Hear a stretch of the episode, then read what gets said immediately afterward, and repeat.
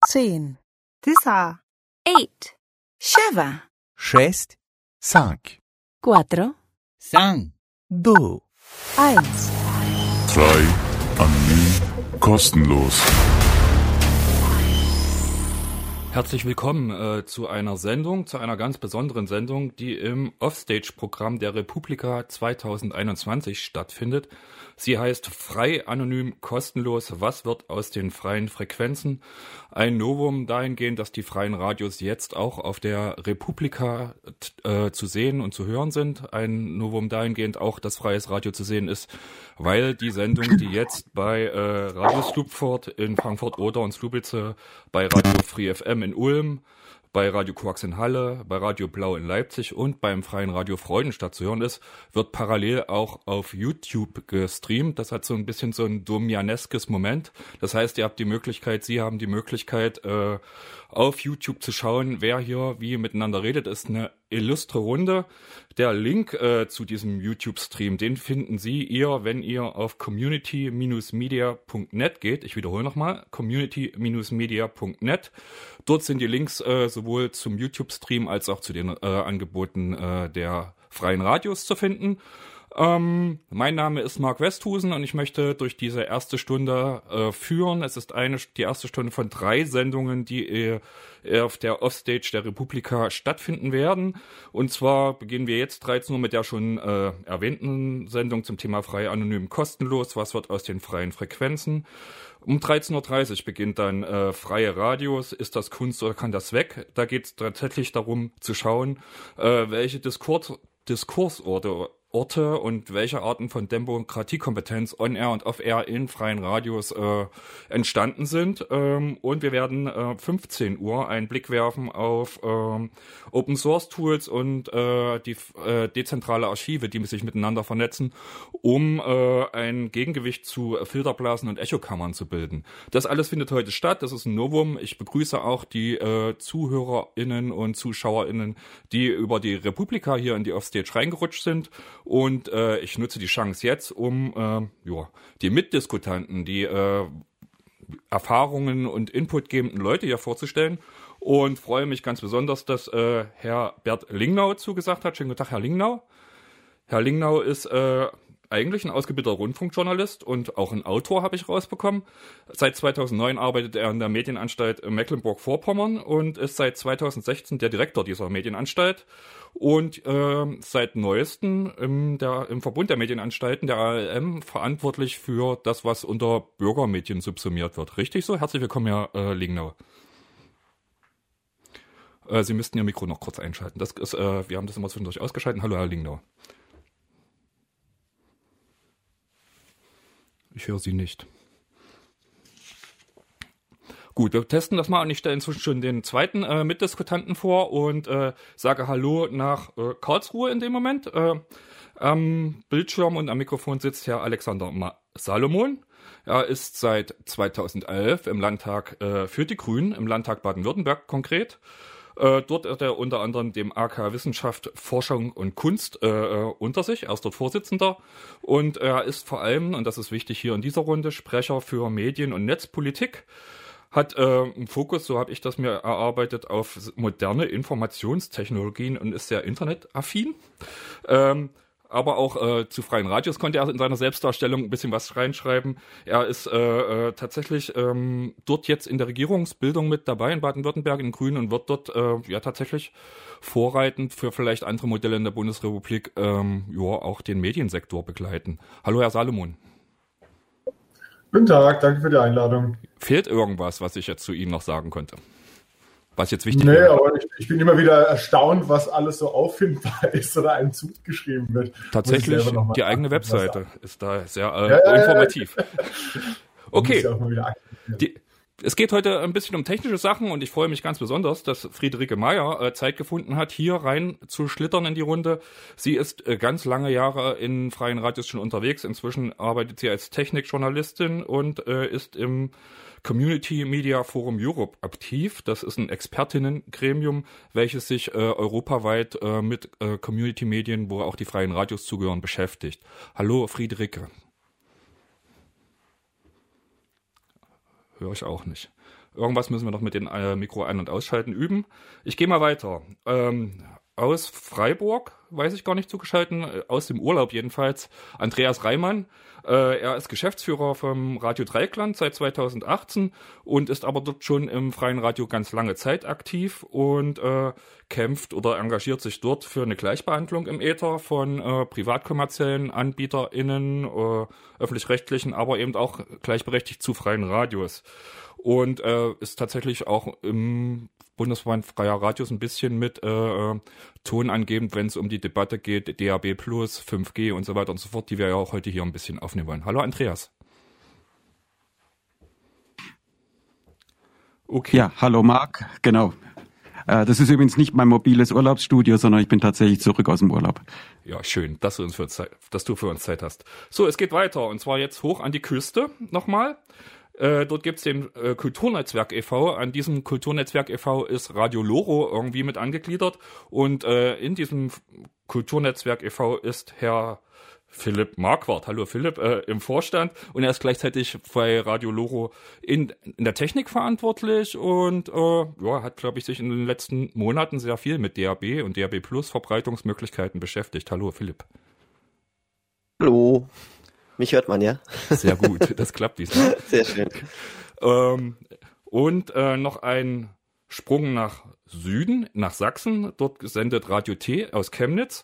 Und äh, einer der langjährigen Motoren hinter Radio T und äh, auch äh, ja, im Bundesverband der Freien Radios aktiv ist Jörg Braune. Er ist Geschäftsführer von Radio T und ich glaube auch in vielen anderen kulturellen Projekten, wenn es jetzt glaube ich auch um diese Kulturhauptstadtnummer geht, sehr aktiv. Hallo Jörg Braune. Schönen guten Tag. Ich hoffe, ich bin zu hören und ansonsten empfehle ich eben immer ein kleines bisschen vorher einzuschalten. Ich glaube, es gibt ein bisschen Latenz beim Einschalten des Mikrofons. Okay, wir haben heute äh, vor, über Frequenzen, äh, was ist, was kann sein und so weiter zu reden. Und bevor wir in das Ding, Sie in dieses Thema eintauchen, möchte ich tatsächlich noch ein bisschen, ganz kurz, gar nicht ein großes Referat, aber ein paar Zeilen vorne wegnehmen. Ähm, die ähm, äh, thematisieren, was Rundfunk, Hörfunk ist. Und das richtet sich vor allem an die ZuhörerInnen in den verschiedenen Bereichen, die sich hier zugeschaltet haben, weil ganz viele Menschen glauben tatsächlich, wenn sie Rundfunk, Hörfunk hören, tatsächlich ein Bild davon zu haben. Aber es gibt sowas, was das ein bisschen tiefer definiert, was vielleicht auch eine Grundlage für das Verständnis sein sollte über das, was wir heute sprechen. Rundfunk ist ein linearer Informations- und Kommunikationsdienst. Das heißt, es kommt von einem Punkt äh, wird es ausgestrahlt und die EmpfängerInnen haben die Möglichkeit, sich zuzuschalten, zu hören und so weiter und so fort. Es geht um äh, zeitgleichen Empfang äh, von vers verschiedenen aufbereiteten journalistischen und redaktionell gestalteten Angeboten, sowohl Bild als auch Ton. Wir reden hier über Ton, freie Radios ist ganz klar. Äh, Ausnahme heute diese Sendung mit Bild, ansonsten sind wir, glaube ich, wenig zu sehen. Ähm,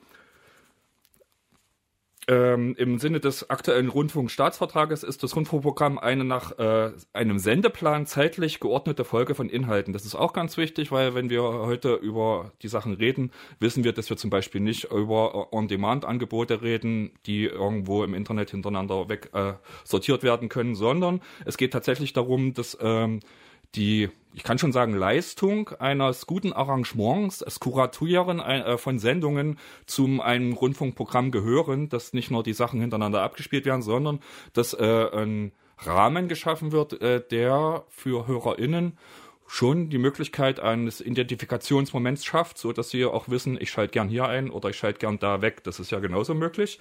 Ähm, er muss eigentlich frei und unreguliert äh, zugänglich sein, der Rundfunk. Er wird für Rundfunkverbreitung werden Lizenzen vergeben.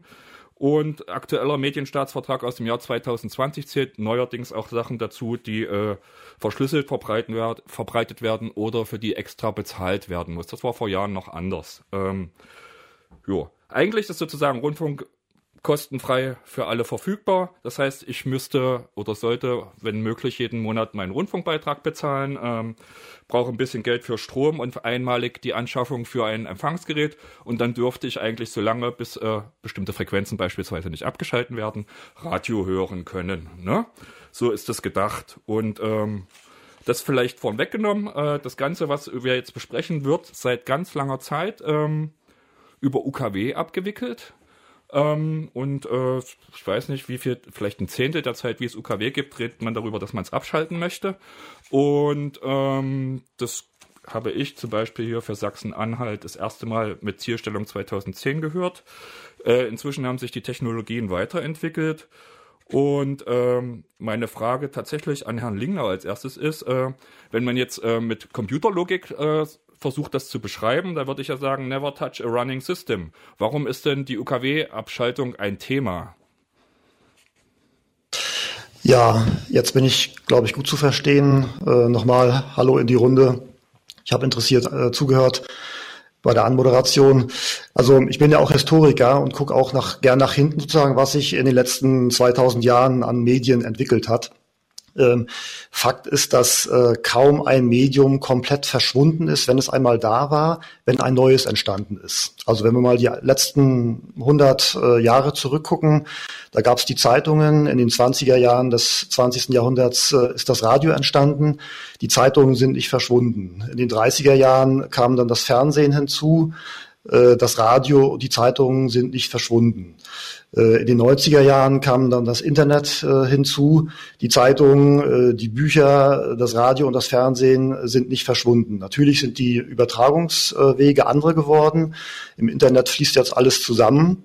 Ähm, aber ich glaube tatsächlich, ähm, dass das Medium, Medium Radio ähm, nicht verschwinden wird. Über UKW da bin ich sozusagen schon eher der Meinung, dass UKW irgendwann mal abgeschaltet wird.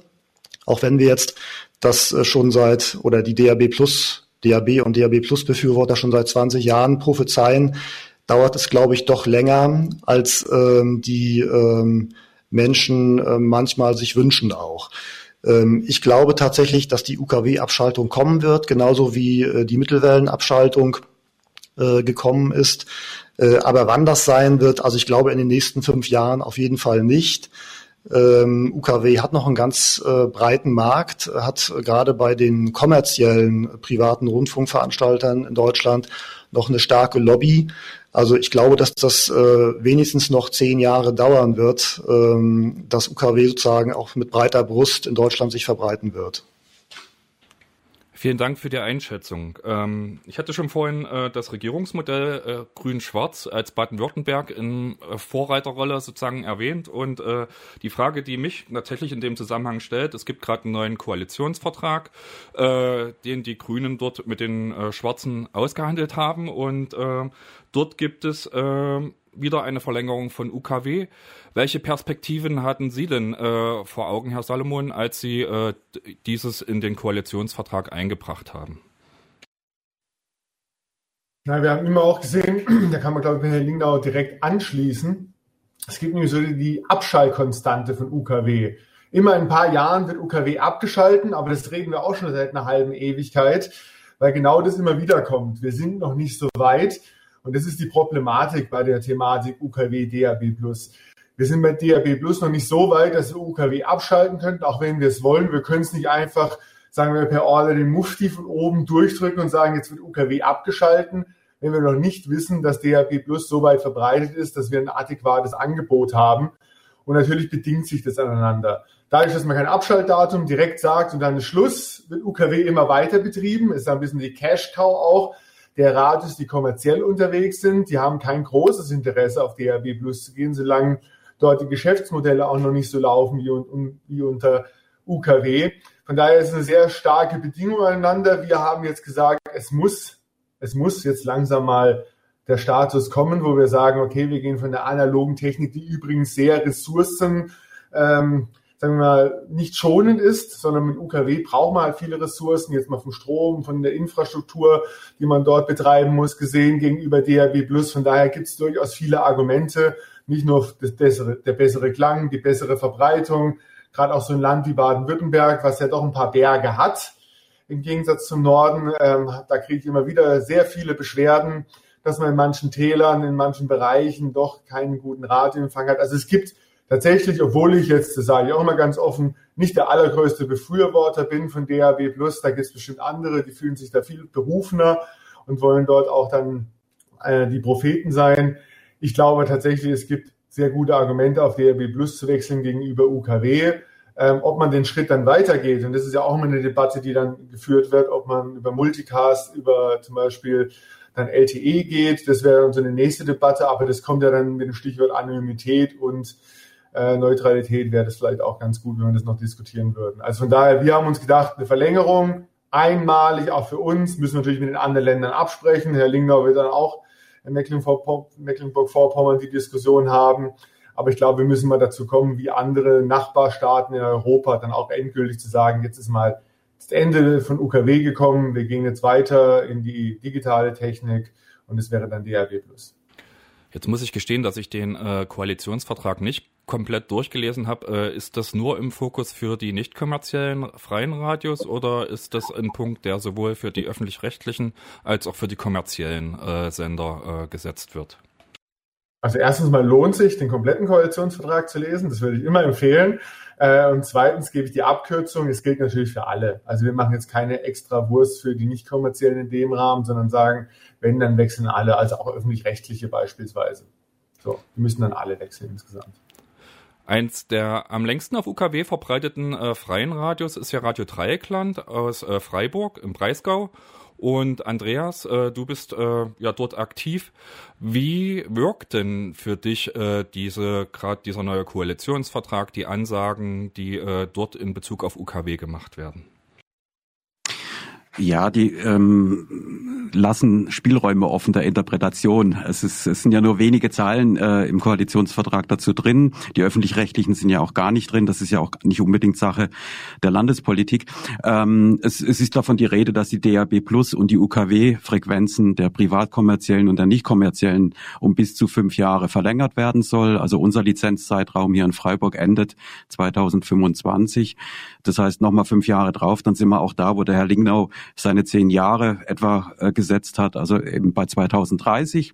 Ähm, offen ist für mich die Frage, ähm, heißt das dann, dass einfach unsere UKW-Lizenz verlängert wird und es gibt ansonsten keine weitere Option. Äh, genauso dann auch bei den privatkommerziellen, die haben ja beide Optionen, die sind sowohl auf DAB Plus als auch auf UKW. Ich denke jetzt die meisten Veranstalter in Baden-Württemberg, die werden dann, so interpretiere ich das, dann auch entsprechend auf beiden Kanälen weiterverbreitet werden bis äh, um diese fünf Jahre hinweg. Ja, also was wir natürlich uns wünschen hier in Baden-Württemberg ist eine Gleichbehandlung mit den Privatkommerziellen. Das heißt, ähm, dass wir wirklich auch eine Verbreitung noch im Simulcast, also zusätzlich zu UKW im DAB Plus bekommen. Ähm, Gerade hier in Freiburg äh, haben wir schon seit vielen, vielen Jahren eine sehr schlechte UKW-Situation. Das liegt eben auch an den schon angesprochenen Bergen ähm, und an den Tälern hier. Freiburg liegt direkt an der Pforte zum Schwarzwald und das ist innerstädtisch äh, ein großes Problem, auch weil die Grenznähe sehr stark ist. Also da wäre eine zusätzliche Verbreitung über, über DAB Plus und wir haben ja auch leistungsstarke Sender sehr nah direkt an der Stadt dran, ähm, auch vom SWR. Das wäre für uns äh, sehr gut. Und ähm, ich sehe es auch so, dass UKW ähm, ja sehr ressourcenfressend ist und und äh, eben auch viele andere Probleme hat und DAB Plus hat da ganz viele Vorzüge. Deswegen wäre das für uns tatsächlich äh, eine Option. Ähm, die, die wir schön fänden würden, wenn das möglich wäre. Ähm, und meine Befürchtung ist tatsächlich auch die, dass ähm, wir so ein bisschen am langen Arm verhungern. Also diese fünf Jahre, das sind ja jetzt von hier aus gerechnet dann im Grunde zehn Jahre. Das ist schon ein sehr langer Zeitraum. Und wenn ich mir jetzt mal so überlege, äh, 2028, 2029, wer wird denn dann noch UKW hören möglicherweise? Das ist für mich im Moment gerade äh, komplett unklar. Und ich habe so ein bisschen die Sorge, dass wir dann so nach und nach unsere Hörerinnen und Hörer verlieren, wenn wir quasi äh, auf UKW bleiben und äh, ringsum im Grunde die Leute dann zunehmend eigentlich nur noch DAB Plus nutzen nutzen, äh, was ich komplett nachvollziehen kann. Also wenn ich mal eine gute DAB Plus Versorgung von meinem Lieblingssender habe, dann werde ich den nicht nochmal auf UKW hören wollen zu Hause oder im Auto. Ähm, und von daher wäre es für uns sehr wichtig, wenn wir da endlich mal eine Sicherheit bekommen, eine Planungssicherheit, was denn einerseits ab 2025 hinsichtlich DAB Plus passiert. Und es wäre auch schön, wenn wir wüssten, was 2030 dann passiert. Ähm, meine Befürchtung ist einfach die, und da spreche ich jetzt aus der Erfahrung der freien Radios heraus, dass wir im Grunde eigentlich immer äh, selber die Initiative ergreifen mussten, um irgendwelche Verbreitungswege zu bekommen. Also äh, da steht ja Radio Dreieckland paradigmatisch im Grunde dafür. Also als es noch gar keine Lizenz hatte, als es noch gar nicht vorgesehen war, ähm, dass es ähm, freies Radio mit Lizenz gibt, da hat Freiburg äh, das vorgemacht in den 70er und 80er Jahren und dann quasi halt Piratenradio gemacht. Und letztendlich war das Interesse aber nicht Piratenradio zu sein, sondern eben mit einer Lizenz zu senden. Und äh, ich habe so das Gefühl, wenn wir nicht immer äh, selber eigeninitiativ werden, dann, dann hängen wir immer so ein bisschen am, am, am hinteren Ende. Und ähm, das ist so ein bisschen meine Befürchtung, egal was die Zukunft bringen wird. Also ich bin jetzt auch niemand, der komplett gegen eine Mobilfunkverbreitung wäre, äh, egal über LTE oder 5G. Äh, aber auch da hätte ich dann die Befürchtung, dass auch hier wir freien Radios wahrscheinlich wieder die letzten sind, die dann ähm, da reinkommen. Und das finde ich schade, weil es äh, ja nicht um Geschäftsmodelle geht, es geht ja um Medienvielfalt. Also ich würde mir jetzt von der Medienpolitik erwarten, dass sie eben vor allen Dingen hier auch, sage ich mal, eine gewisse Stärke und eine Linie zeigt, dass es darum geht, in einer Gesellschaft, die immer mehr wo die Öffentlichkeit immer stärker fragmentiert, wo es immer mehr Filterblasen gibt. Das hat ja auch zum Beispiel das Bundesverfassungsgericht auch schon äh, in seinem Urteil 2018, wo es um den Rundfunkbeitrag geht, auch schon erwähnt, dass hier die öffentlich-rechtlichen im Grunde eine Bastion gegen diese Filterblasen darstellen und die Medienvielfalt ganz wichtig ist. Und da würde ich mir erwarten, dass die Medienpolitik genau solche Dinge aufgreift und dann auch eine Verbreitungsform äh, und auch die Sender entsprechend medienpolitisch stark macht, die dagegen äh, wirken. Und äh, wenn man jetzt nur über personalisierte Radioangebote äh, spricht äh, und über Geschäftsmodelle, dann geht mir das verloren. Das ist mir dann schlichtweg zu neoliberal. Danke, Andreas. Ähm, ganz viele Stichworte sind in deinem Beitrag schon gefallen und bevor wir über äh, mögliche Umstiegsszenarien, Ergänzungsszenarien, Simulcast-Betrieb und so weiter reden können, glaube ich, ist es ganz gut äh, für Leute, die in diesen ja, Teil, Abkürzungen 5G, DAB Plus und so weiter und so fort, die sie im Teil, zum Teil ja an Geräten schon angepappt finden, aber letztendlich gar nicht so richtig wissen, was das meint und was da sich hinter verbirgt. Ich glaube, äh, diesen Teil der HörerInnen sollten wir jetzt versuchen mal abzuholen. Das heißt, äh, ich würde gern äh, mal einen kleinen Exkurs äh, zu Verbreitungswegen hier anregen. Und deswegen freue ich mich ganz besonders, dass Friederike hier ist, die sich ganz lange Zeit schon äh, mit ähm, diesen Verbreitungswegen beschäftigt. Sie ist sozusagen in unseren Kreisen als die Expertin äh, für äh, äh, Verbreitung von äh, Radiosignalen und so weiter bekannt. Und ich würde mich freuen, Friederike Meyer, wenn du mal äh, einen kurzen Einstieg zu DAB Plus, was ist Small Scale Broadcast und so weiter geben könntest. So, okay, gerne. Ich hoffe, jetzt hört man mich gut. Wenn kein Einspruch kommt, gehe ich mal davon aus.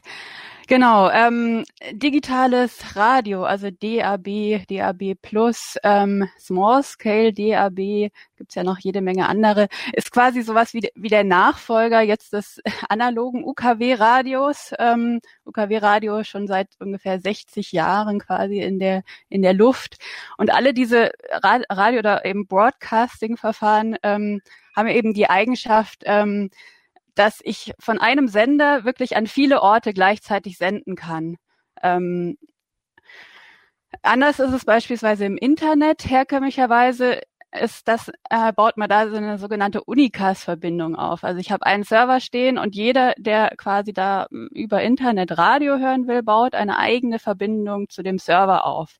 Was einerseits das Ganze trackbar macht, also der Server kriegt mit, wer da jetzt gerade, äh, welche IP-Adresse der Nutzer hat zum Beispiel und sich da gerade den Stream anhört. Ähm, hat auch, wenn wirklich irgendwann mal viele Leute Radio hören, hat das einfach auch Kostenauswirkungen. Also dann braucht der Server eine sehr gute Anbindung ans Netz, muss sehr viel Traffic aufliefern können, ausliefern können.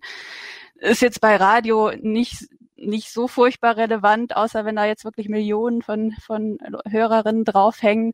Äh, das wird dann wirklich bei Fernsehen problematischer, das Thema. Ähm, das sind eigentlich so die großen Unterschiede. Mitten äh, von Relevanz ist halt auch, wer einfach die Infrastruktur betreibt. Also in Deutschland, genau, Internet ist sehr ähm, da ähm, sitzen sehr viele verschiedene Firmen quasi zwischen äh, mir als Hörerin und dem Server äh, oder dem Radio quasi, das den Stream produziert.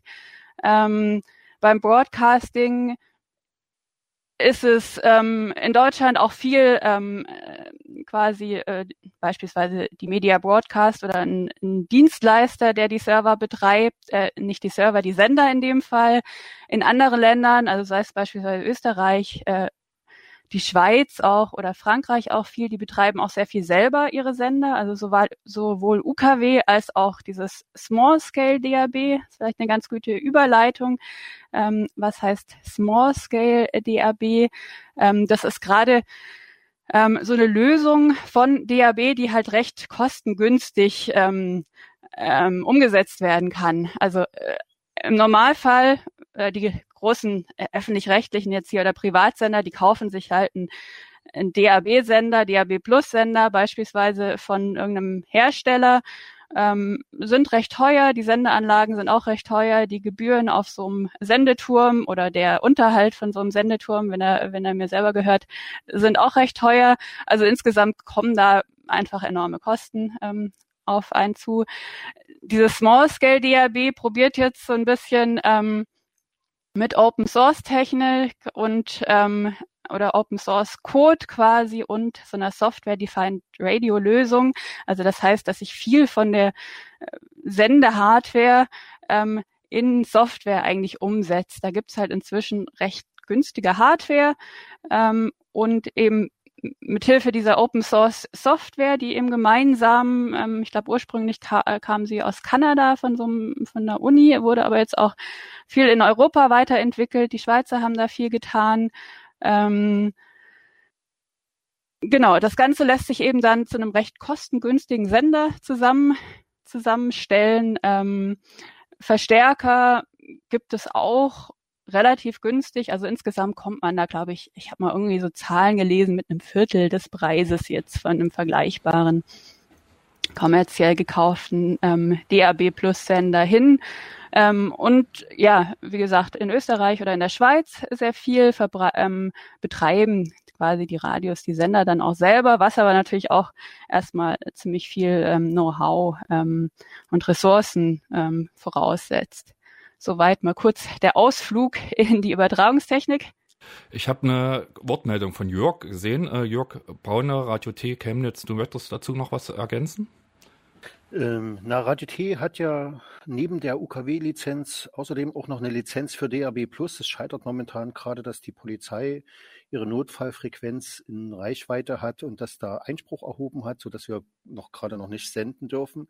Ich kann was zu den Kosten sagen. Also bei uns kostet, wir haben jeweils einen Mast ähm, Ausstrahlung, sowohl bei UKW als auch bei DAB Plus und ein Mast Ausstrahlung UKW kostet 30.000 fürs Radio mit Zuführung und ein Mast äh, DAB Plus vom gleichen Sendemast im Übrigen, wo auch der UKW-Sender steht, kostet 6.500 mit Zuführung. Also es ist schon eine sehr deutliche Reduzierung und im Zweifelsfall kann ein potenter Verein ähm, sowas auch selber aufbringen, wenn wenn es keine andere Möglichkeit gibt zu fördern. Hm. Vielleicht noch ähm, ich würde noch einmal das Thema Übertragungstechnik vollständig machen mit dem Thema 5G, was ganz ja kurz, oft ganz jetzt kurz, ganz kurz. Das habe ich auch auf der Okay. Uhr. Äh, ich würde nur tatsächlich, um, um das jetzt nochmal abzuschließen, um es wieder in ein verdaubares Häppchen zu machen, sage ich mal vorsichtig. Äh, mir geht's äh, tatsächlich um diesen ein, mein Eingangsstatement zu, zu Rundfunk. Tatsächlich würde ich hier wieder als Fragegrundlage gern reinnehmen wollen. Hat es denn, äh, wenn wir jetzt auf DAB Plus setzen wollten, genau dieses Moment? Es ist frei, es ist nicht trackbar, es ist im Prinzip auf einem Weg kostenfrei empfangbar. Wir wissen, dass sich ganz viele Leute inzwischen äh, als Geschäftsmodell überlegt haben, irgendwie so zu, sich dazwischen zu schalten von Sender zu Empfänger in so Sachen, Kabel, Satellit, was weiß ich, was es da gibt. Aber dieses ganz primäre Ausstrahlung über Antenne, DAB Plus, äh, würde das genauso funktionieren, dass ich als hören Wollender äh, mir ein Gerät kaufe, suche mir den Sender und kann das empfangen. Ohne weitere Kosten jetzt dauerhaft. Ähm, an mich oder an wen ging die Frage? Ja, an dich bitte. Ja, ja, würde ich sagen. Also das ist quasi ja vom vom äh, Charakter Broadcasting Charakter identisch jetzt zu zu UKW.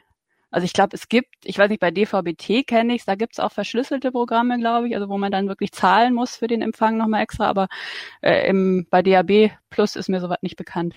Dankeschön.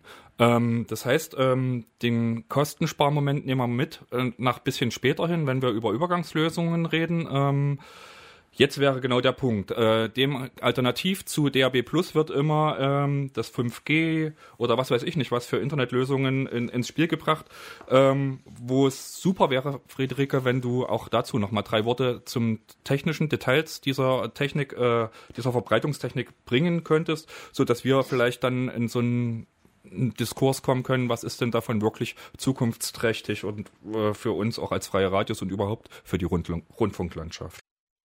Mhm.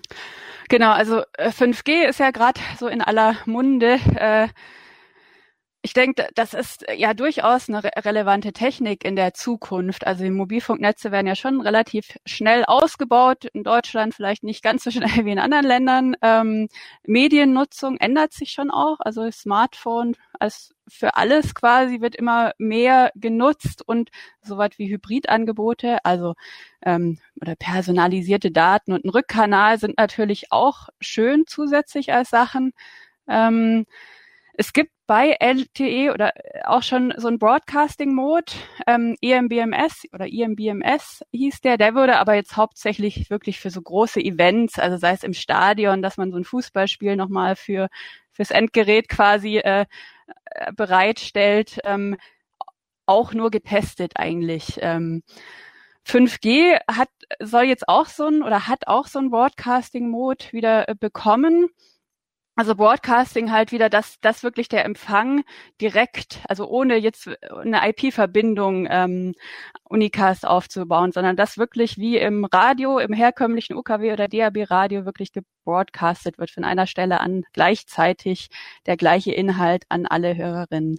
Ähm, Genau, die, die EBU hat für diesen Broadcasting, also die Europäische Broadcasting Union, ähm, hat dafür auch Anforderungen an die 3GPP, also die Standardisierungsbehörde, die den Mobilfunk standardisiert, eingereicht. Da sind auch sowas, äh, was ja auch gefordert wird von den freien Radios, so eine Free-to-Air-Empfang äh, ähm, möglich. Ähm, Allerdings haben sie da immer eigentlich primär Fernsehen im Ziel. Also da wurde auch ähm, explizit oftmals darauf hingewiesen, dass eigentlich die Anforderungen jetzt von, von Hörfunk, ach, sei es sowas wie Regional, Regionalität und so weiter, da bis heute nicht berücksichtigt werden. Und ähm, gerade auch beim Fernsehen, was natürlich viel größere Datenraten hat, ähm, ist auch sowas wie wirklich ein Finanzierungsmodell. Also äh, vielleicht haben ein paar äh, noch noch überhaupt nicht klar. Also vielleicht haben ein paar noch die Preise, die hier für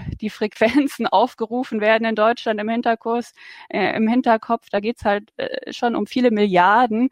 Von daher ist wirklich die Frage, wie viel ähm, wird denn wirklich explizites Spektrum für so ein Broadcast-Mode dann, dann überhaupt kosten? Und ist, ist das, also die zweite Frage ist dann, kommt Hörfunk insgesamt da rein? Also ähm, werden damit auch überhaupt Endgeräte äh, produziert, die das dann auch in irgendeiner äh, benutzerfreundlichen Weise quasi hörbar machen?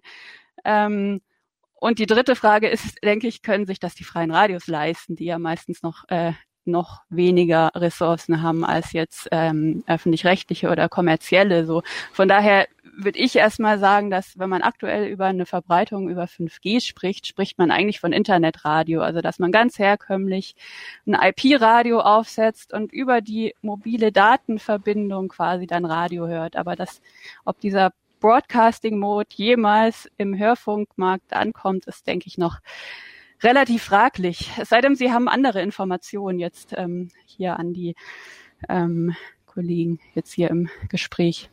Gibt's dazu was, äh, was Sie einbringen können? Ansonsten ist natürlich für mich auch die Frage, bei DAB Plus kam vorhin dieses ressourcensparende Moment auf. Ich denke immer an die riesen Rechnerparks, äh, die äh, dies, den immer mehr größeren Hunger nach Internetangeboten äh, sozusagen stillen sollen. Zum einen, ich denke über äh, im Zweifel mir äh, bezahlbar bleiben müssende Datenpakete äh, nach, die ich dann vielleicht mieten muss, wenn ich Radio hören will. Wie ist das eigentlich einzuschätzen? Ist das tatsächlich dann so ähnlich irgendwann mal perspektivisch möglich, dass ich das so kostenfrei wie möglich äh, für die EndverbraucherInnen nutzen kann. Bin ich trackbar? Genau dieselbe Frage. Wie frei ist das letztendlich? Friederike ganz kurz und dann würde ich mich freuen, wenn äh, Herr Salomon oder Herr Lingnau vielleicht noch mal ganz kurz, wenn Sie noch Ergänzungen, Perspektiven auf diese 5G-Geschichte haben oder auch andere Leute dann reingehen. Ähm, Ne, also wie gesagt, ob, ob sich dieser Broadcasting-Mode, mit dem eben dieses Free-to-Air, das heißt eben, dass, dass, dass ich keinen Vertrag dafür brauche, ähm, dass ich einfach das Signal ähm, ohne Mobilfunkvertrag, ohne irgendwas aus der Luft empfangen kann, quasi umsonst. Ob das jemals ähm, für den Hörfunk kommt, ist noch fraglich, denke ich. Ob sich's finanzieren lässt, ist noch fraglicher, gerade für die freien Radios. Ansonsten hat man Internetradio, was halt ähm, ja, man baut immer eine 1, 1 zu 1 Verbindung vom Hörer zum Sender ähm, auf, ist trackbar, braucht Datenvolumen. Thema Netzneutralität ist da auch nochmal interessant, aber sicher nochmal ein anderes Thema. Können wir vielleicht nochmal später drauf eingehen, was das noch für Auswirkungen hat. Soweit kurz. Herr Lingnau, gehen Sie gern rein. Ja, also Frau Meier hat das gut zusammengefasst. Die Zukunft ist, ist da an der Stelle noch völlig offen. Ähm, wenn wir jetzt mal auf die freien Radios gucken, würde ich gerne lieber was Handfesteres schon äh, in Augenschein nehmen. Was ist denn da als nächster Schritt sinnvoll? Und da halte ich äh, tatsächlich den Weg zu DAB Plus hin am sinnvollsten. Also weg von UKW hin zu DAB Plus. Äh, wir versuchen das äh, mit unseren äh, Radios, mit unseren äh, freien Radios hier in Mecklenburg-Vorpommern auch äh, zu gehen, den Weg, auch mit unseren offenen Kanälen. Ähm, und müssen da sicherlich äh, in den nächsten Jahren äh, DAB Plus aufschalten, ähm, zeitgleich weiterverbreiten mit UKW äh, und dann irgendwann aus meiner Sicht möglichst schnell äh, UKW abschalten. Äh, wir haben bei uns im Landesrundfunkgesetz äh, äh, immer noch diese Vorschrift, dass wir tatsächlich frei werdende UKW-Frequenzen bei uns im Land sofort neu ausschreiben müssen. Ähm, ob für nicht kommerziell oder für kommerziell, das ist nicht vorgegeben, aber wir müssen ausschreiben. Da sind wir auch sozusagen mit der Landesregierung im Gespräch, dass wir das bei der nächsten Novelle des Rundfunkgesetzes Mecklenburg-Vorpommern äh, beenden. Also dass wir nicht mehr gezwungen sind, äh, neu auszuschreiben, sondern äh, nach der jeweiligen Lage entscheiden können. Das ist, glaube ich, ein ganz wichtiger Punkt bei uns im Land, dass wir Stück für Stück weg von UKW kommen hin zu DAB Plus. Und DAB Plus wird aus meiner Prognose her wahrscheinlich nicht die hohen Verbreitungsraten erreichen wie UKW. Also wir haben eine UKW-Verbreitung von 80 bis 90 Prozent. 80 bis 90 Prozent der Hörer in Deutschland hören ihr Radio über UKW, äh, zunehmend abnehmend jetzt. Ähm, DRB Plus wird diese 80, 90 Prozent, äh, glaube ich, nicht erreichen. Aber es wird, äh, weil der öffentlich-rechtliche Rundfunk ja so viel Druck macht und so stark auf DRB Plus setzt, weil er auch gezwungen wird durch die KEF, möglicherweise eine Verbreitungsrate von 60, 65, 70 Prozent erreichen. Äh, also Hauptverbreitungsmedium werden. Und dann gibt es dann noch die Empfänger über Satellit, über 5G, über Kabel, weiß der Teufel, was da noch so auf den Markt kommen wird. Aber ich glaube, dass tatsächlich die äh, DAB Plus Geschichte am, am greifbarsten, am, am nächsten ist und auch am besten in der Small-Scale-Variante für freie Radios umsetzbar ist. Äh, Jörg, ganz kurz. Ich würde, wenn es eine kurze Intervention ist, weil ich tatsächlich jetzt äh, Richtung den Erfahrungen in Mecklenburg-Vorpommern noch ein tief, bisschen tiefer kriegen wollte. Ich wollte dann noch, noch mal, äh, also sowohl die Friederike als auch den Herrn Lingnau äh, da bestätigen. Es gibt ja diese Möglichkeit, das sieht man jetzt in Thüringen, ähm, die fassen alle Bürgersender, freien Radios, was da gibt, äh, im Prinzip in ein landesweites Programm zusammen, in eine sozusagen eine einzige Belegung. Das ist ein sehr komisches Modell, finde ich. Und in Sachsen ist es ja anders. Da gibt es diese lokalen Small-Scale-Sachen, die diese UKW-Bedeckung relativ äh, eins zu eins nachabbilden und aus unserer Sicht also viel besser sind, davon mal ganz abgesehen auch preiswerter, so dass das ähm, irgendwie vielleicht auch in den Landesmedienanstalten mal diskutiert werden sollte, was das für ein komischer Quark ist in Thüringen. Danke für den Einwurf. Das widerspricht komplett den am Anfang von mir eingebrachten äh, Punkt von freien Radio-Identifikation, zum Moment überhaupt Radio, von einem wiedererkennbaren Programm und so weiter und so fort. Wenn ich einfach alles in eine Schüssel werfe, einmal umrühre, kommt irgendwas bei raus, was wahrscheinlich äh, an Charmanz zu wünschen übrig lässt. Jetzt bin ich äh, an dem Punkt, äh, den du schon ein bisschen angebracht hast, Jörg, danke dafür, äh, diese Eigeninitiative, äh, um äh, tatsächlich diesen DAB Plus äh, Weg zu gehen. Den würde ich gerne noch mal kurz vertiefen, bevor wir auf äh, vielleicht den Blick darauf werfen, welche Möglichkeiten denn freie Radios zusammen mit Politik und Regulierung gehen können, um so einen Übergangsprozess äh, äh, zu zu äh, kreieren, der äh, eine Zeit lang wahrscheinlich Simulcast-Betrieb meint, bis dann irgendwann äh, das Ende für das, die Verbreitung via UKW zu denken ist. Ich frage jetzt mal ganz konkret äh, den Philipp Marquardt nach äh, Rostock. Ihr habt ja ähm, versucht äh, oder versucht gerade noch ähm, Radio Loro äh, über DAB Plus zu äh, verbreiten. Ähm, wie, wo steht ihr? Was sind eure Erfahrungen in diesem Prozess? Es ist, glaube da ist tatsächlich mittlerweile sehr schwierig, das in so wenigen Minuten zusammenzufassen. Ich versuche das mal ein bisschen. Ähm, zum einen, also ich, äh, wenn ich jetzt Jörg richtig verstanden habe, was das nochmal eine kurze Nachfrage in die Richtung, weil das vielleicht ganz gut anschließend ist. Heißt das, dass bei euch die Regionalfrequenzen einfach nicht ausgeschrieben werden und ihr dann äh, im Grunde auf den Landesfrequenzen zusammenhängt? Ist das euer. Konzept dort? Nee, also es gibt, es gibt ja sowohl die bundesweiten Frequenzen, es gibt die Landesfrequenzen, Ja, ja. es gibt Lokalfrequenzen. Und bei uns ist für Leipzig, Freiberg und Chemnitz sind Lokalfrequenzen ausgeschrieben worden, die ungefähr die gleiche Verbreitung haben wie äh, dieser Lokal-UKW-Sender. Und es gibt also dieses, dieses Landesprogramm wird in Sachsen nicht durch freie Radios ähm, bedient. Da wäre unser Gebiet auch zu groß, äh, das ist auch nicht bezahlbar äh, irgendwie. Und das, deswegen ist, spielt das in Sachsen keine Rolle. Das ist aber in Thüringen so. In Thüringen ist es so, man kriegt im Prinzip eine landesweite Frequenz, also eine bundeslandweite Frequenz gemeinsam und muss sich dann da irgendwie rein. Okay, das dann. Ich wollte nur mal sicher gehen, dass ich das richtig verstanden habe. Ich höre das jetzt auch zum ersten Mal und bin ein bisschen entsetzt. Ehrlich gesagt, das machen wir in MV. Erlingnau möge mich gern korrigieren, aber meiner Meinung nach wirklich besser. Ähm, bei uns ist es aktuell so, dass äh, die Landesmedienanstalt, also die Ausschreibung läuft gerade auch, die kann man auch noch einsehen, ähm, quasi die Regionalfrequenz für den Bereich Rostock ausgeschrieben hat und diese Ausschreibung jetzt aber, weil wir haben ja von über Konkurrenzsituationen äh, geredet, die so ein bisschen auch die privaten Finanzierungsmodelle in Frage stellen, dass diese Ausschreibung letzten Endes äh, nicht kommerziell ist, auch für nicht kommerzielle Plattformbetreiber. Also es ist eine Plattformausschreibung, so heißt das dann.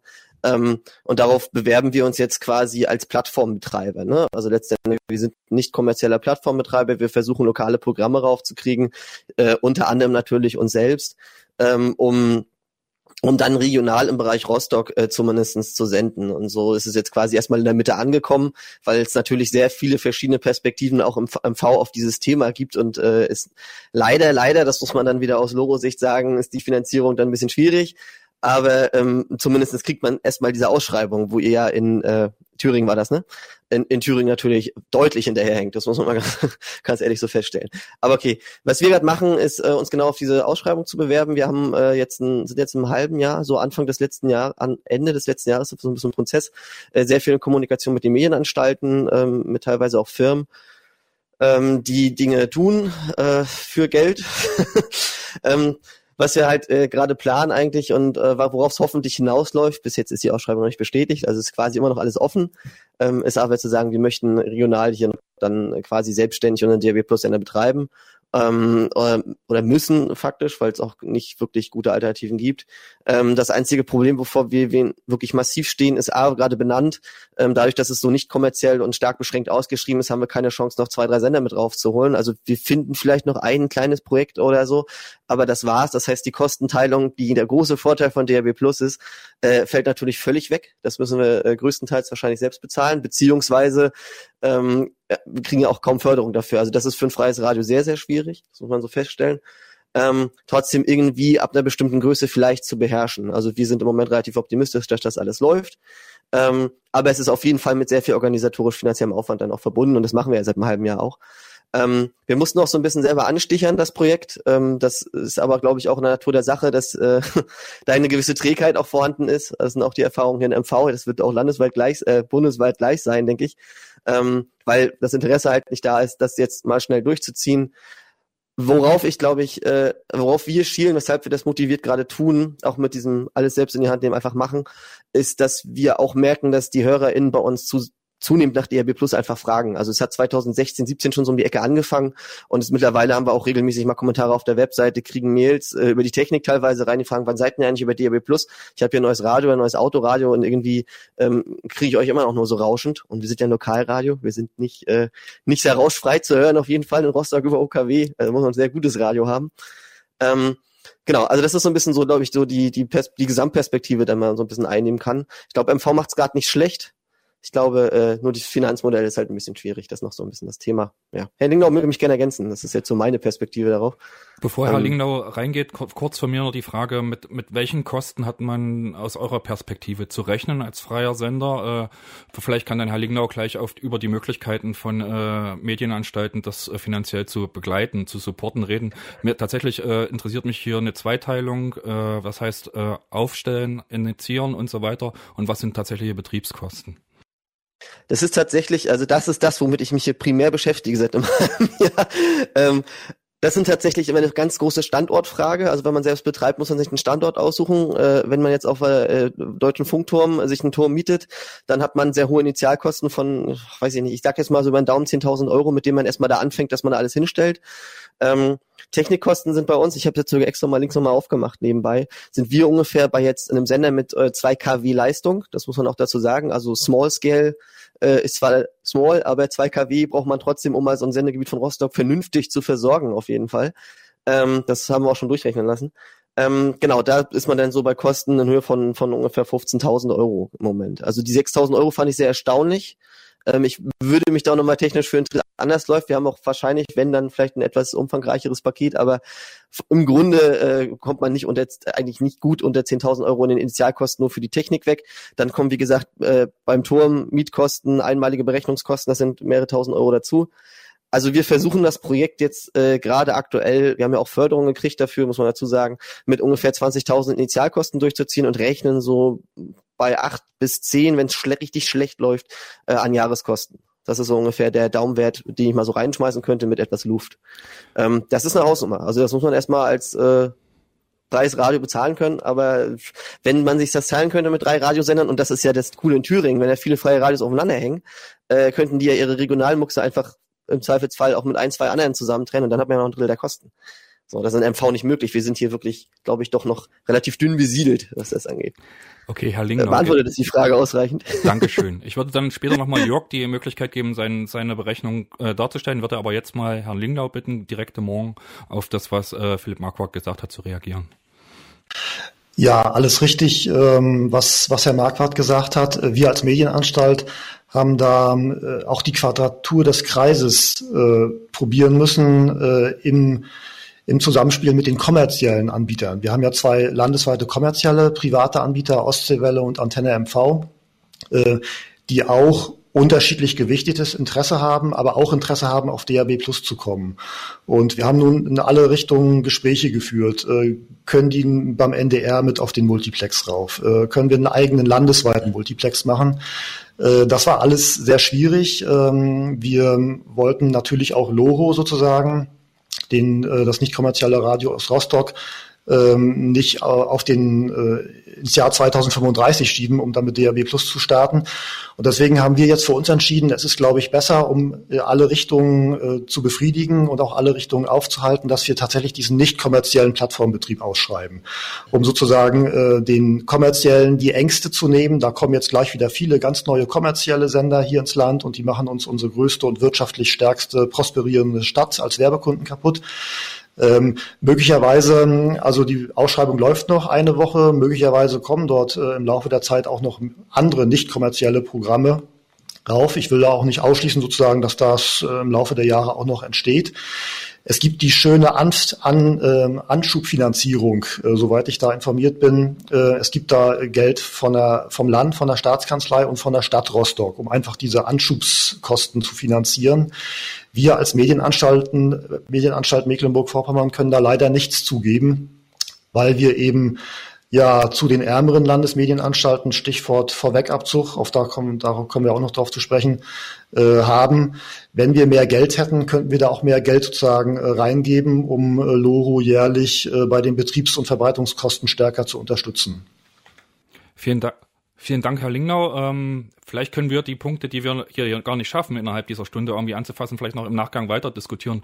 Äh, eine Ungerechtigkeit in dieser Republik ist ja die Verteilung der Berge und dementsprechend äh, gibt es die Möglichkeit wahrscheinlich in Sachsen als auch in Baden-Württemberg Sender anders zu positionieren, als es vielleicht in, in Rostock möglich ist. Jörg, würdest du ganz kurz nochmal äh, diese 6300er, die du ins Spiel gebracht hast, einbringen, bevor mhm. wir äh, über vielleicht auch die Schwierigkeiten, die Berge mit sich bringen für Small Scale und so weiter, aber auch über Unterstütz Unterstützungsmöglichkeiten äh, durch Politik äh, und da konkret an die Adresse von Herrn Salomon gefragt, äh, reden, die äh, ja vielleicht diesen Weg, der jetzt vor uns liegt, äh, vereinfacht. Also erstmal zum Berg. Äh, Chemnitz liegt ja auch relativ im Kessel und ist äh, an drei Seiten von relativ hohen Bergen umgeben, Erzgebirge. Und der Mast, der aktuelle Funkturmmast, also der Gesellschaft Funkturm, steht relativ mitten im Berg hinter der Stadt Chemnitz. Das heißt, alles, normalerweise geht es auch in die südliche Richtung weiter, würde theoretisch weitergehen, bleibt aber dort am Berg hängen und da geht nichts. Also kurz hinter Mast ist dann Schluss und es geht alles Richtung Nordosten. Dort ist der Empfang gut, aktuell mit UKW und dort kommt auch genau der DAB Plus äh, Sender hin und es wird genauso funktionieren. Also da ist wirklich extrem wichtig, wo kommt der Mast hin oder wo gibt es schon einen Mast, den man nutzen kann. Wir hatten tatsächlich hier schon angefangen, äh, mit der 1-Energie zu reden. Die gibt ja bei uns diesen bunten, 302 Meter hohen Schornstein. Das wäre unsere Alternative gewesen, dort was draufzusetzen. Das wäre großartig geworden und äh, auch so als Werbegag. Aber äh, wir nutzen jetzt diesen anderen äh, schon vorhandenen Mast beziehungsweise eigentlich der, es gibt ja einen kommerziellen Betreiber, möglicherweise, es gibt zwei Bewerber für diese, für diesen Plattformbetrieb. Ja, ist ja jetzt möglich, faktisch über, äh, nach dem neuen Gesetz. Und ähm, beide bieten äh, so einen Preis an. Das liegt aber auch daran, dass es bei uns 13 Sender über diesen MUX gibt. Also über diesen, da sind sowohl kommerzielle Sender dabei, da sind auch große Sender dabei, die hier in Sachsen wichtig sind. Die BCS zum Beispiel, das sind so diese, diese Lokalkette, ähm, kommerziell wichtig. Aber es ist auch ähm, die äh, eigentlich in Kiel beheimatete äh, Radiosenderkette Brot, fällt mir jetzt gerade nicht ein. Geschenkt, aber ähm, tatsächlich ist es äh, die, die Teilung der, des Mastens, genau, das ist, dass heißt, die Kosten es reduziert. sich im Prinzip die Grundkosten 13 äh, Radioprogramme und da sind welche dabei, die eben viel auf, es gibt tatsächlich ähm, mehrere Radioprogramme, die diese Small-Scale-Sachen nutzen, wenn die einmal ausgeschrieben sind. Es wundert mich ein bisschen, dass die nicht bei euch auftauchen. Ähm, die, zum Beispiel Lulu FM, es hat, guckt irgendwie, ist so ein Schulenradio, ein kommerzielles Schulenradio, äh, da, das müsste, hätte ich, wundert mich ein bisschen, dass die nicht bei euch sind. Oder eben Ego FM oder es gibt so verschiedene Sender, die ähm, noch nicht in diese großen landesweiten Bedeckungen reingekommen sind, sondern die das über diese Small-Scale-Lokalsender machen und dort auch äh, ganz gut verankert sind. Danke, Jörg. Äh, Andreas, du hattest dich gemeldet. Ist auch nochmal äh, direkt meine Frage Richtung Andre äh, äh Alexander Salomon vertiefend nochmal oder? Äh? Ähm, ich wollte nur nochmal dazu sagen, dass äh, freie Radios nicht small sind. Also weil hier immer von Small Scale gesprochen wird. Ja, okay. ähm, das, äh, ich glaube, man muss, äh, dieser Begriff ist ja jetzt nicht irgendwie äh, technisch geschützt. Also äh, Friederike hat das mit dem Open Source angesprochen und äh, tatsächlich in der Schweiz zum Beispiel die dortigen nicht kommerziellen und freien Radios, die werden ja über so eine, so eine äh, Small Scale Technik verbreitet, ähm, aber sehr sehr breit. Also in in, äh, in in vielen Regionen sind die da gut zu empfangen. Und ähm, ich denke, wichtig ist einfach nochmal zu sehen, dass ähm, wenn, wenn wir sagen, wir brauchen eine DAB Plus Verbreitung, und das hat ja Herr Lingnau auch angesprochen, dass das im Grunde jetzt besser wäre, wenn die freien Radios diese Perspektive bekommen und nicht irgendwas mit 5G oder LTE. Ähm, uns wird äh, von der Medienanstalt immer, weil die halt auch an den Kosten rumknapst, sagt sie zumindest, ähm, gesagt, naja, ihr kriegt dann wenn am ehesten eine Small-Scale-Lösung. Und äh, ich befürchte da allerdings tatsächlich auch Einschränkungen, was die Sendegebiete angeht, die wir bis jetzt haben bei UKW. Also ähm, gerade wenn es topografisch schwierig ist, eben Berge, dann, dann kann halt unter Umständen ein, ein äh, relativ schwacher also wenn Small Scale dann eben auch noch mit schwach, schwacher Leistung betrieben wird, äh, mit weniger als 2 kW, auch eine Einschränkung des Sendegebietes bedeuten. Und ähm, für mich wäre es wichtig, einfach jetzt auch nochmal medienpolitisch, dass, dass es eine Lösung gibt, die uns wirklich auch auf einen Multiplex hochnimmt, weil das ist ja das Charmante an, an, an DAB Plus, ähm, dass viele Sender auf einem Kanal irgendwie relativ kostengünstig dann auch wieder äh, ausgestrahlt werden können und ausgespielt werden können. Dass es auch ein Gleichwellennetz gibt, dass ich also mit dem Auto in Freiburg losfahren kann ähm, und dann auch in Karlsruhe ähm, bruchlos äh, weiter mein DAB Plus Radio hören kann und ähm, nicht ich dann einen komplizierten Sendesuchlauf oder sowas hätte. Und das, das sind alles Dinge, die aus meiner Sicht ganz stark dafür sprechen, jetzt technisch gesehen, wir haben jetzt ganz viel ja über Technik und Finanzierung gesprochen, ähm, nicht auf eine small, Small-Scale-Lösung, gerne mit dieser Open-Source-Lösung, das äh, verfolgen auch wir mit unseren Finanzierungsüberlegungen aber dann trotzdem auch was, wo wirklich auch die Sendegebiete mindestens, das wäre der Mindeststandard, dann auch wirklich äh, abgebildet werden, die wir jetzt haben. Und eigentlich äh, bei so einer Technik wie DAB Plus dann auch erweitert werden. Und ähm, das ist für mich eigentlich so der zentrale Punkt. Und vielleicht noch ganz kurz ein, ein Satz zu dem, was Friederike nochmal gesagt hat mit den ähm, mit den verschiedenen Mobilfunkstandards. Also wenn ich das richtig verstehe, ist eigentlich eine Lösung, die einen äh, ja unbeschränkten, auch ohne Mobilfunkvertrag, ohne SIM-Karte einen Zugang äh, bietet. Äh, das ist im Moment wirklich Zukunftsmusik. Also ich sehe eigentlich bei, bei den Überlegungen zu, und da wird es mich jetzt interessieren, was Alex Salomon dazu nochmal sagt, ähm, wenn wo ja auch immer gesagt wird, DAB Plus ist nur eine Übergangstechnologie. Irgendwann geht dann alles über Mobilfunk. Ähm, wie das denn dann funktionieren soll, ist da wirklich angedacht, dass dann eine Multicast-Lösung geschaffen wird, wo ich keinen Mobilfunkvertrag brauche, wo ich dann wirklich nur mit meinem Handy Radio empfangen kann, ohne SIM-Karte, ohne Tracking?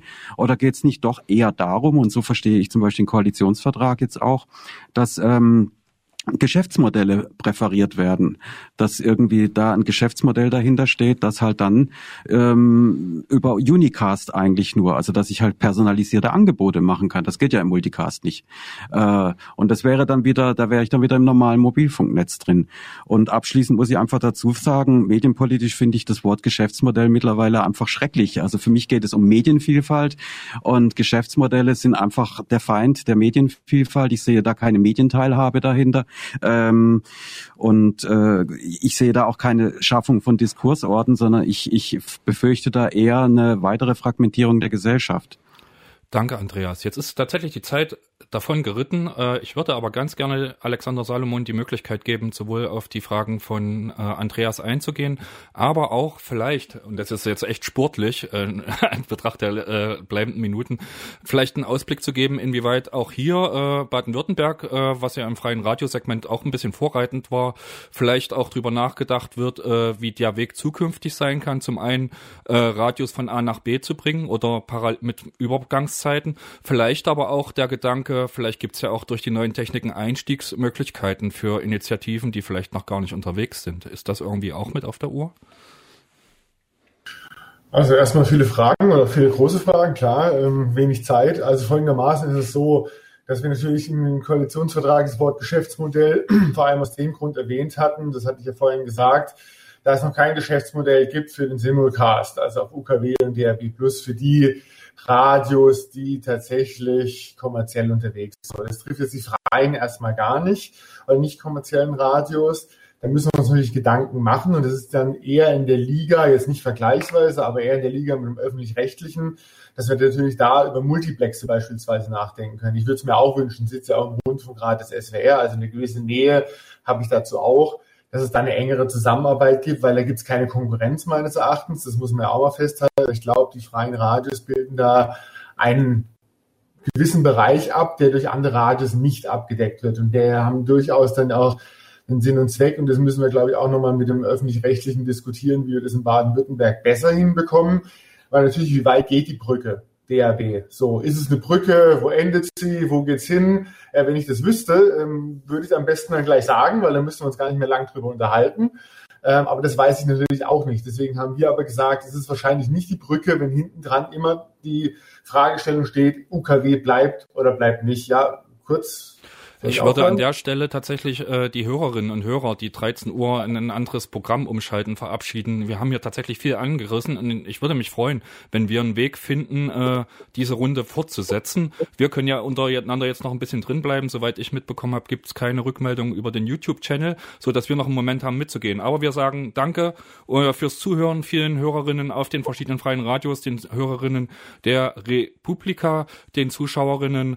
Danke auch dafür, dass wir da sein können und äh, es geht in den Sendern jetzt jeweils weiter mit den normalen Punkten, Programm, irgendwas, was vorgesehen ist. Wir werden die Möglichkeit des Nachhörbarmachens und des gesamten Sendungs, der gesamten Sendung und das, was jetzt weitergeht, äh, in Angriff nehmen, so dass auf community-media.net das gesamte Gespräch noch auch nachhörbar äh, sein soll. Und ähm, ja, ich danke hier schon mal an der Stelle allen Leuten, die sich äh, in dieser doch recht kurzen Zeit äh, äh, eingebracht haben, um tatsächlich ein Stückchen die Gedanken zu schärfen, die in diesem äh, ja doch länger dauernden Prozess äh, kommen. Vielen Dank erstmal dafür und äh, auf Wiederhören den Hörenden. So, jetzt sind wir hier. Entschuldigung, Alexander Salomon, ich musste kurz reingehen, um diesen Moment zu schaffen. Aber vielleicht kann sie noch tatsächlich diese Punkte noch aufnehmen, die wir äh, äh, hier noch offen haben.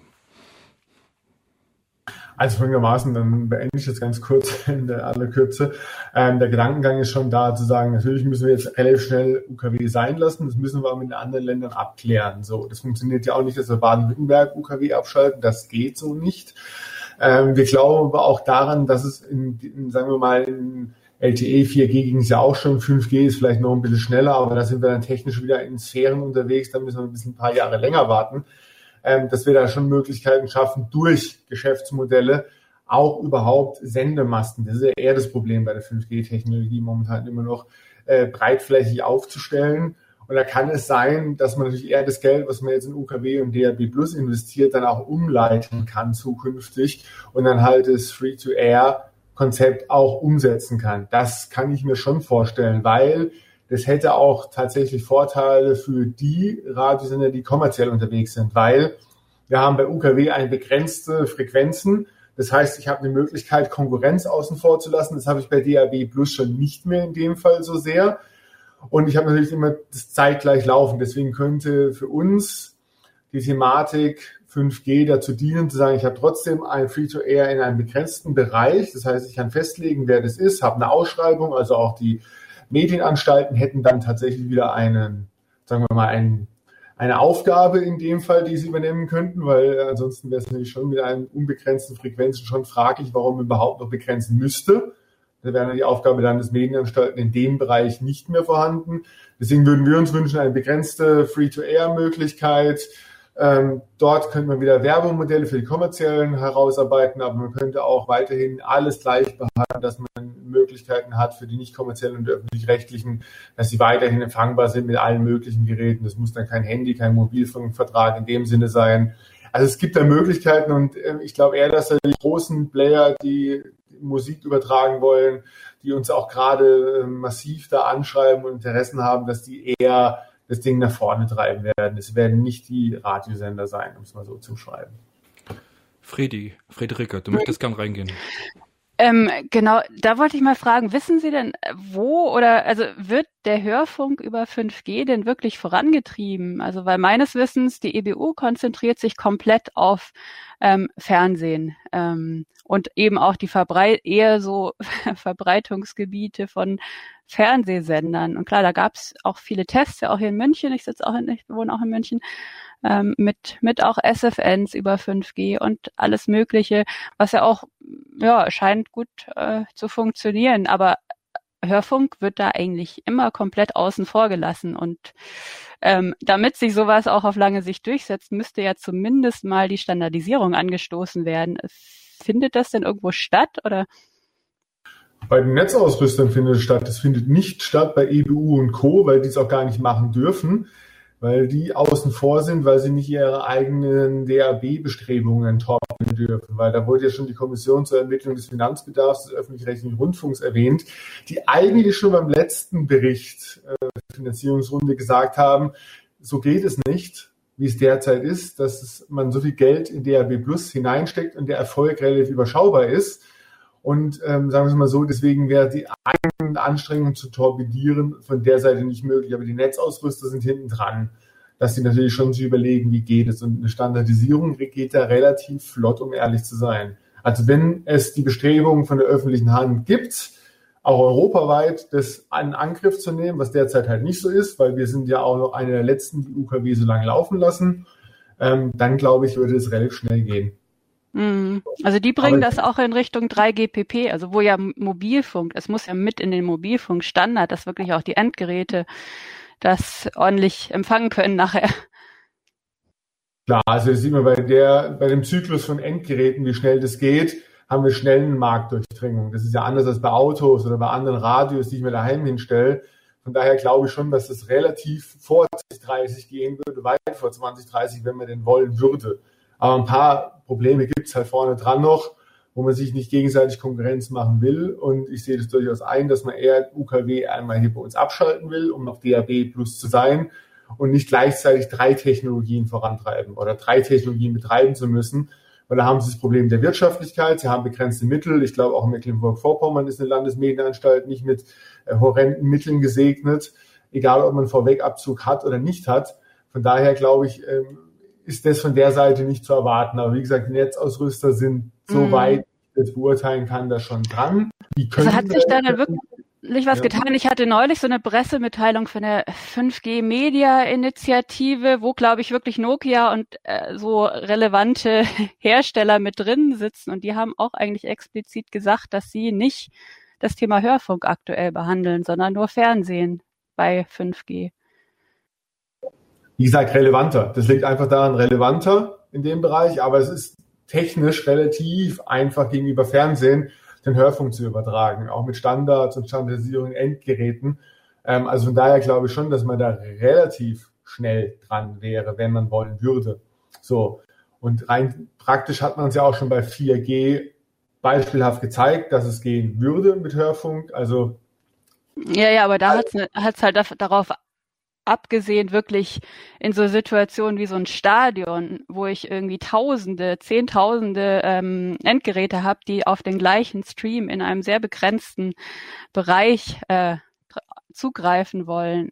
Das waren eher so Modelle davon. Da waren jetzt nicht so die herkömmlichen Broadcasting-Modelle, wo ich das Ganze über eine Stadt verteile und ja auch deutlich mehr Basisstationen einfach brauche, um das überhaupt zu empfangen. Also ich, ja, ich bezweifle noch, dass das wirklich kost, kostengünstiger als DAB äh, umsetzbar ist. Aber ich bin gespannt. Ja. Das sagt ja niemand. Also das auch mal darzustellen. Mm. Niemand sagt, dass es kostengünstiger oder ressourcenschonender ist. Aber tatsächlich ist hinten dran, das hat ja gesagt, ein kommerzielles Geschäftsinteresse, was man damit mm. umsetzen kann. Und das kann man vorantreiben. Das trifft jetzt nicht die nicht kommerziellen und nicht die, den öffentlich-rechtlichen, aber wenn ich mir anschaue, dass ich möglichst einfach kostenmäßig zum Beispiel meine Hauptprogramme übertragen will, wenn ich jetzt ähm, Radio, Podcast und Co. übertrage, dann gibt es da schon ein paar, die ein Interesse dran hätten, das flächendeckend zu übertragen und die dann dazu bereit wären, auch in sowas zu investieren. So. Mhm. Die stehen auch schon so ein bisschen vor der Tür, weil da gibt's einfach ein großes Interesse und mittlerweile viel Geld in dem Bereich. So.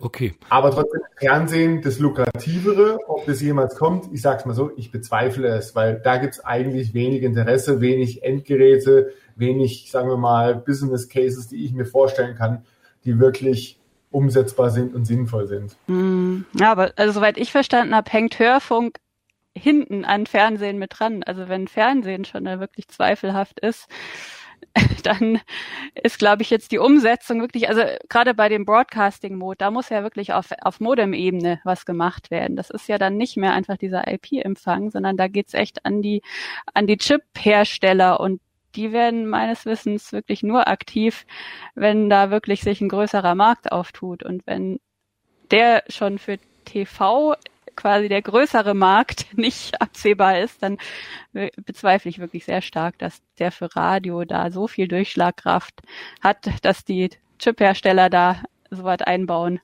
Okay, ähm, heißt aber eigentlich zusammengefasst, mhm. dass es schon eher in Richtung DAB Plus für die freien Radios gehen sollte, könnte, würde, wahrscheinlicher ist, dass das passiert. Und äh, dann die Frage, die wir jetzt äh, vielleicht noch ganz kurz austauschen. Ich glaube, dass wir uns vielleicht äh, beim nächsten BFR-Kongress noch mal einen längeren Slot geben Mhm. könnten, um das weiter Ich- zu diskutieren. Ganz kurz, ja, gern. Ich muss mich leider verabschieden. Ich habe noch einen anderen Termin. Wünsch äh, schönen Tag. Vielen Dank für die Einladung und genau, bin gespannt auf weitere Diskussionen dazu. Danke, Tschüss. Friederike. Äh, die Frage tatsächlich, ähm, an welcher Stelle ist es denn für freie Radios sinnvoll, äh, jetzt tatsächlich diesen Diskurs zu suchen, äh, die Auseinandersetzung zu suchen, um tatsächlich zu sensibilisieren, dass dieser Übergangsprozess, den es braucht, auch wir haben Hörerinnen mit Gewohnheiten und so weiter und so fort, äh, äh, dass wir diesen Übergangsprozess hinbekommen, ohne dass es äh, tatsächlich die Ressourcen der doch eigentlich immer so knapp fahrenden Radios überbeansprucht, sage ich mal vorsichtig. Das heißt, ich habe ja schon gehört, in MacPom gibt es Möglichkeiten von Förderung jenseits der Medienanstalt, übernimmt das Land die äh, Sachen, wie ist das zum Beispiel in Bavü gedacht und äh, an welchem Punkt müssten weiter geschraubt werden, damit äh, diese Lösungen entwickelt werden mit uns gemeinsam. Gern an Herrn Lingner und Herr Salomon. Wer zuerst mag, bitte. Haben ja jetzt keine, oder äh, Andreas gern auch. Wäre es nicht schlau, an den Andreas Reimann zuerst zu geben? Jo, mach. Ist was gesagt. Ja, also äh, wir, also was die Finanzierung angeht, also zum einen ganz grundsätzlich gesagt finde ich es angesichts dieser Herausforderung, was die Digitalisierung äh, stellt, ganz merkwürdig mit diesen Vorwegabzügen. Also das ist wirklich etwas, was ich medienpolitisch irgendwie sel seltsam finde. Also ich finde, äh, gerade in Baden-Württemberg geht ja ein Großteil des Vorwegabzugs aus dem Rundfunkbeitrag an den SWR und im Grunde müsste man müsste es doch möglich sein, vielleicht sogar auch über eine Erhöhung ähm, dieses Anteils für die Medienanstalten. Der war ja auch schon, glaube ich, bei zwei Prozent. Der liegt jetzt im Moment knapp drunter. Ähm, da irgendwie äh, Möglichkeiten zu schaffen, dass solche Vorwegabzüge, die dann an eine öffentlich-rechtliche Anstalt gehen, dass das irgendwie über die KEF reguliert wird und und dann nicht äh, in Baden-Württemberg äh, Gelder fehlen für die Medienanstalt, um zum Beispiel auch so eine Digitalisierung irgendwie voranzutreiben. Und ich denke, in Meck- Mecklenburg-Vorpommern wird es ähnlich sein. Aber das sind wahrscheinlich ganz, ganz furchtbar dicke Bretter, die man da bohren müsste. Ähm, was ich mir jetzt in Baden-Württemberg sehr gut vorstellen könnte, und äh, da gibt's ja auch Beispiele dafür, wäre tatsächlich so eine Anschubfinanzierung vielleicht zu schaffen oder eine Bürgschaftserklärung vom, von Seiten des Landes, dass, dass zumindest mal der Aufbau der Sendeanlagen ähm, über über sowas irgendwie auf die in die Wege kommt. Also das wäre für mich so eine so ein gangbarer Weg. Ähm, es ist ja jetzt in den äh, letzten Legislaturperioden, Alex Salomon weiß das, ist ja auch ähm, Geld an vom Landesmittel, also wir reden jetzt nicht über den Rundfunkbeitrag, sondern Mittel aus dem Landeshaushalt ist ja auch an die LFK, an die Medienanstalt weitergegeben worden, ähm, um zum Beispiel das Regio-TV äh, zu finanzieren. Und ich glaube, solche Finanzierungsmodelle gibt es auch in anderen Bundesländern, dass quasi Landesmittel an die Medienanstalten gegeben werden und dann irgendwie zu einem bestimmten Zweck weitergegeben werden. Ähm, ich hätte mich jetzt natürlich gefreut, wenn diese wirklich vielen, vielen Gelder, die da an Regio-TV gegeben werden, für einen besseren Zweck, für die freien Radios. Aber vielleicht ist das ja mal ein Weg, der ist jetzt gebahnt und dann kann man das ja vielleicht dann auch mal für die freien Radios, zum Beispiel gerade für so eine DAB Plus Verbreitung dann mal in den nächsten Jahren äh, in Angriff nehmen. Herr Lingnau, noch ganz kurz. Wir müssen tatsächlich gehen, weil der nächste Slot gleich beginnt. Äh, ich weiß nicht. Mich ist ganz wichtig, dass wir den Faden wieder aufnehmen, um das fortzuführen. Ich weiß nicht, ob das äh, der Kongress im November fast zu spät ist. Äh, wie schätzen Sie, wie schätzt ihr das ein?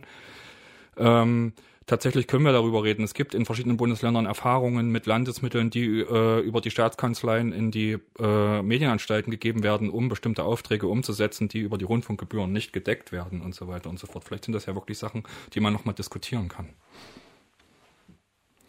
Also unbedingt sollte das weiter diskutiert werden. Ich glaube, was äh, im Augenblick anders und äh, besser und mehr für die freien Radios spricht als noch vor zwei Jahren, ist, glaube ich, tatsächlich die Erfahrung der Pandemie. Äh, das äh, kann ich unmittelbar aus der, aus der Landespolitik in Mecklenburg-Vorpommern beschreiben. Der Wert der zuverlässigen lokalen Informationen hat ähm, durch die Pandemie gewonnen.